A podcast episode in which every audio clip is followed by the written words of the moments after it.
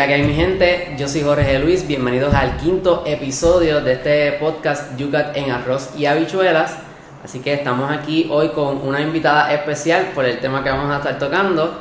Eh, queremos agradecer por los pasados eh, podcasts, los pasados episodios, eh, por los que lo vieron, lo escucharon, nos comentaron, nos escribieron sobre los pasados episodios.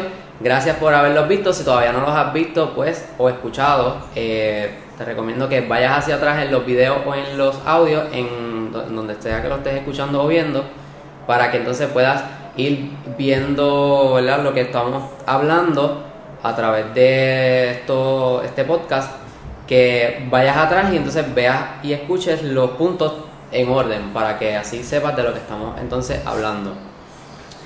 Eh, hoy estoy con mi amiga Tatiana Meléndez. Eh, Tatiana, preséntate de dónde eres. Pues hola, bienvenidos a todos a este nuevo episodio. Eh, yo soy de Camuy y estudio una maestría en teología en las Sagradas Escrituras. Que por eso es que está de invitada hoy, porque vamos a estar tocando un tema referente a lo que está estudiando Tatiana. Así que hoy estaremos discutiendo los puntos del 14 al 16 que tratan temas sobre las Sagradas Escrituras. ¿Cuáles son los puntos? Leer solamente la pregunta del, punto. El punto número 14 es, eh, dice, ¿es verdadera la Sagrada Escritura? El punto número 15 dice, ¿cómo puede ser verdad la Sagrada Escritura si no todo lo que tiene es correcto? Y el punto número 16 dice, ¿Cómo se lee correctamente la Biblia? Muy bien, así que estaremos tocando esos tres puntos en este episodio. Así que si usted todavía no tiene su Yucat en la mano, corre y busque el Yucat porque ya vamos a empezar a discutir estos tres puntos. Así que el punto número 14 dice... La pregunta es, ¿es verdadera la Sagrada Escritura? Y contesta, los libros sagrados enseñan sólidamente, fielmente y sin error la verdad, porque escritos por inspiración del Espíritu Santo tienen a Dios como autor. Y entonces la explicación dice, ni la, Biblia cayó ya acabada del cielo ni fue dictada a unos escribas autómatas. Más bien Dios se valió de hombres elegidos que usaban de todas sus facultades y talentos de este modo, obrando Dios en ellos y por ellos, como verdaderos autores, pusieron por escrito todo y solo lo que Dios quería. Para que determinados textos fueran reconocidos como sagradas escrituras, se requería además la aceptación universal en la iglesia. En las comunidades debía existir el consenso. Si Dios nos habla a través de estos textos, esto está inspirado por el Espíritu Santo. Desde el siglo IV está establecido en el canon de la Sagrada Escritura cuáles de los muchos textos cristianos primitivos están inspirados realmente por el Espíritu Santo. Muy bien, así que nos dice que la Biblia, ¿verdad? Las Sagradas Escrituras no cayeron así del cielo, no los trajo una gaviota y los tiró así para que nosotros ya la empezamos a leer, sino que fue escrita a través de los, de, los tiempos, ¿verdad? Eh, desde la antes de Cristo, ¿verdad? Y se fue escribiendo, se fue entonces eh, con, ¿cómo es? Con, eh, agarrando toda esa, esa parte de la historia para irla desarrollando lo que son las Sagradas Escrituras que conocemos hoy día como la Biblia. Recopilando ¿verdad? esos textos desde el antiguo, antes de Cristo, como dice eh, Jorge. Y entonces lo, lo, bien importante de esto es que fue escrita por hombres, es inspirada por Dios, pero escrita por hombres y ahí vemos, ¿verdad? Eh, dentro de un contexto social con sus limitaciones, pero también con sus talentos. Eh, cómo ellos redactaron esto que Dios quería que ellos escribieran, especialmente eh, eso es lo que nos transmite las Sagradas Escrituras, el plan de Dios para la humanidad. Entonces aquí nos, nos dice que la inspiración, la definición de inspiración, porque sabemos que las escrituras son inspiración del Espíritu Santo, ¿verdad? Dios nos eh, inspiró a los hombres a través del Espíritu Santo para que se pudieran escribir esta, esta, esta escritura. Y dice que la inspiración es una influencia de Dios sobre los redactores humanos de la Biblia, de modo que es Dios mismo quien es considerado el autor de los libros sagrados. Que Dios mismo es el que entonces se considera como el autor de la Biblia, de este libro, eh, pero eh, se escribe a través de, los de los hombres, que, que, entonces son quienes se dan a la tarea de, de entonces plasmar esto en un papel, en unos pergaminos, como lo conocían antes, eh, y entonces pues, ¿qué es lo que se unió todo, que es lo que forma hoy la Biblia? Vamos a decir así que son dos autores, un autor invisible, que es Dios, y el autor visible, que no lo vemos hoy día, pero, pero fueron los que, los que escribieron, esos hombres que fueron inspirados por ese autor invisible para entonces redactar y que no, bien importante es que no estaba la palomita volante ahí al lado de la oreja del autor eh, redactando cada cosa, sino por eso es dentro del contexto, dentro de las debilidades, dentro de las fortalezas de ese ser humano, ¿verdad? Que fue escribiendo este, esta inspiración de Dios. Y también menciona que esos canon, esos libros, como, como Jorge decía, que fueron escritos un montón de libros, y eh, hay un montón de libros, pero la iglesia, eh, ¿verdad?, establece lo que es el canon de las Sagradas Escrituras, que entonces esa recopilación de esos libros que se dice, ah, mira, estos sí fueron inspirados por Dios, estos son alguna opinión, y estos no van dentro del canon, pero estos sí fueron inspirados por Dios que eso también da la definición ahí del canon, que si usted tiene Yucat la puede buscar en la página 20, que es donde da la definición del canon, y tiene otras explicaciones también ahí, en, la, en los laterales de la página. Muy bien, entonces ahora pasamos al punto número 15 que dice, ¿cómo puede ser verdad la Sagrada Escritura si no todo lo que contiene es correcto? La Biblia no pretende transmitirnos precisión histórica, ni conocimientos de ciencias naturales, los autores eran además hijos de su tiempo, compartían las representaciones culturales en su entorno y en ocasiones estaban influidos por sus limitaciones. Por, pero todo lo que el hombre debe saber acerca de Dios y del camino de la salvación se encuentra con certeza infalible en la Sagrada Escritura. Entonces, pues, eh, se, dice, ¿verdad?, que la Sagrada Escritura contiene la verdad porque si Dios es un Dios de verdad eh, y, fue inspirado a través del Espíritu Santo en el hombre, pues entonces las Sagradas Escrituras contienen lo que es verdad, o sea que todo lo que dice la Sagrada Escritura es correcto. Obviamente hay algunos, hay algunos relatos que son eso mismo, son relatos para nosotros poder entender eh, la, la creación y todo lo demás, todo lo demás, pero que todo lo que contiene la Sagrada Escritura es correcto porque Dios es verdad. En relación a, lo que Dios quiere transmitir sobre el plan de salvación del ser humano, eso sí contiene la verdad. Pero en la misma Biblia podemos encontrar algunos errores, pero digamos eh, tipo científicos. Por ejemplo, que si el conejo es tal especie de animal dentro del reino animal, cuando después se, ¿verdad? se aprueba, se comprueba de que no pertenece a otro reino animal. Entonces esos detalles realmente pues realmente no importan porque ese no lleva el mensaje de Dios. Dios no, no está haciéndonos aquí pruebas científicas de cómo eh, mueve el mundo, sino el mensaje que Él nos quiere traer en cuestión de nuestra salvación, de cómo va a salvar al mundo, de, de cómo se redime el mundo. Eso es, el contenido de la verdad. El resto de cómo está hecho, o, pues son relatos que en ese momento quizás no se conocía ciencia cierta, porque volvemos y, aquí mismo menciona que es según el contexto social donde, donde estos autores están escribiendo, así que no lo sabían todos estos autores.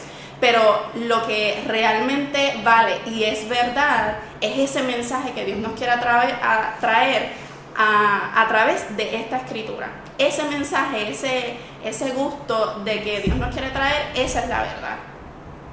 Y que la Biblia no es un, un libro que está en orden de secuencia, o sea, no es un libro histórico que va desde así desde el principio, o sea, como que por fechas, no nos da sí, una, eh, como que no, no, es algo claro de en qué momento surgió, sino que pues, es una recopilación que nos da eh, eh, datos históricos, sí, pero no, es, no está en orden de secuencia, en orden de, de, de lo que como sucedió y que no es algo que no es un libro científico que nos dice eh, qué tenemos dentro de nosotros los seres humanos en nuestro cuerpo, sino que pues nos da eh, un mensaje para nosotros poder entender lo que es la, la salvación. Así como mismo dice, no pretende transmitirnos precisión histórica ni conocimientos de ciencias naturales, más bien ese mensaje específico de nuestra salvación, de la salvación, de la salvación del ser humano. Muy bien. Es lo que contiene la verdad. Entonces pasamos al punto número 16, que es el último punto de, esta, de este episodio. Dice, ¿Cómo se lee correctamente la Biblia? La Sagrada Escritura se lee correctamente en actitud orante, es decir, con la ayuda del Espíritu Santo bajo cuya influencia se ha formado. Es la palabra de Dios y contiene la comunicación decisiva de Dios para nosotros. Y dice la explicación. La Biblia es como una larga carta de Dios a cada uno de nosotros. Por eso debo acoger la Sagrada Escritura con gran amor y con reverencia en primer lugar, se trata de leer realmente la carta de Dios, es decir, no de escoger detalles y dejar de lado el conjunto. El conjunto debo interpretarlo desde su corazón y misterio, Jesucristo, de quien habla toda la Biblia. También el Antiguo Testamento. Por tanto, debo leer la Sagrada Escritura en la misma fe viva de la iglesia de la cual han nacido que entonces la, Biblia, pues eh, las Sagradas Escrituras, nosotros las leemos eh, en forma orante, o sea, en forma de oración. Eh, por eso es que también se incluyen la, las Sagradas Escrituras a la, a la misa. y entonces pues se, se forma parte de lo que es la oración. La, ¿verdad? Nosotros estar en comunicación con Dios porque a través de las escrituras Dios nos da unos mensajes y no, nosotros pues podemos eh, interpretarlo y eh, aprender sobre esa revelación, ¿verdad? Que Dios nos hace a nosotros para que podamos entender diferentes aspectos de lo que es la, historia, el, como fuimos diciendo la, en los puntos pasados, y que eso se hace con ayuda del Espíritu Santo. Como anteriormente dijimos, que es como inspiración, ¿verdad? Que se, se escribe la, la, la lectura, ¿verdad? La escritura y entonces, pues, como misma inspiración es que Dios nos da a nosotros los mensajes a través del Espíritu Santo. Correcto. La Biblia se debe leer con la misma fe y con el mismo amor con que fue escrita. Así que es bien importante eso de que con como fue inspirado estos autores, nosotros también los lectores somos inspirados por Dios para, para acoger ese mensaje que fue inspirado eh, por el Espíritu. Y bien importante es que no, no se puede sacar de contexto lo que está escrito. Por ejemplo, y, como lo menciona aquí, hace referencia a una, lectura, a un versículo, pero ese versículo es parte de un libro completo, de, un capítulo completo. Y entonces es bien importante no sacar de contexto, jalar por los pelos un versículo y utilizarlo a nuestra manera, ¿verdad? Y por eso es bien importante que a por medio de, la iglesia es que nosotros buscamos esa interpretación, sino no interpretarla a nuestra manera como nosotros creamos, sino utilizar las herramientas que nos da la misma iglesia. Sí, que no es no podemos sacar unos versículos así y, utilizarnos como que a nuestra conveniencia, como nosotros no nos parezca y creamos, sino que pues es todo basado en una estructura, ¿verdad? Y en una como nos manda Dios mismo y como también la iglesia nos ha enseñado. Muy bien. Eh, algo más que, es, que haya que añadir eh, en la otra página nos, eh, nos dice ¿verdad? Lo, lo, lo, que contiene la Biblia, los libros de la Biblia, por partes. ¿Cuáles son las partes? por ejemplo, tenemos el principio, que es el Antiguo Testamento, que consta de 46 libros, que están los libros históricos, eh, los libros sapienciales, ¿verdad? De la sapiencia, los libros proféticos, todos los profetas, eh, y ahí está, ahí culmina el Antiguo Testamento. El Nuevo Testamento son 27 libros que contiene y ahí están los cuatro evangelios, los hechos de los apóstoles, las cartas o epístolas de San Pablo, las eh, cartas católicas y culminando con el libro del Apocalipsis.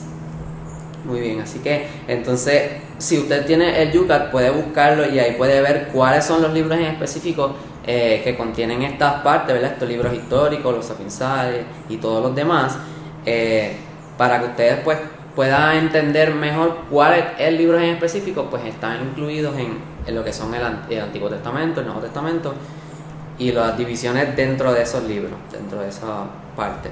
Muy bien. Así que ya llevamos casi 15 minutos en este episodio. Este episodio va a tener una continuación que va a ser el próximo domingo, que sale el próximo episodio, porque lo que habla en el Yucat, en esta parte por lo menos, sobre la, escritura, pues son varios puntos, son seis puntos, pero entonces en este episodio estamos tocando los, los, los puntos 14 al 16, eh, son tres nada más, para que no sea tan largo y pues lo podamos este, comprender y desmenuzar Y eh, bien. Sí, porque eh, contiene bastante. Así que ya en el próximo episodio va a ser una, una continuación sobre esto- estos puntos. Le queremos agradecer por estar en este episodio hasta este minuto.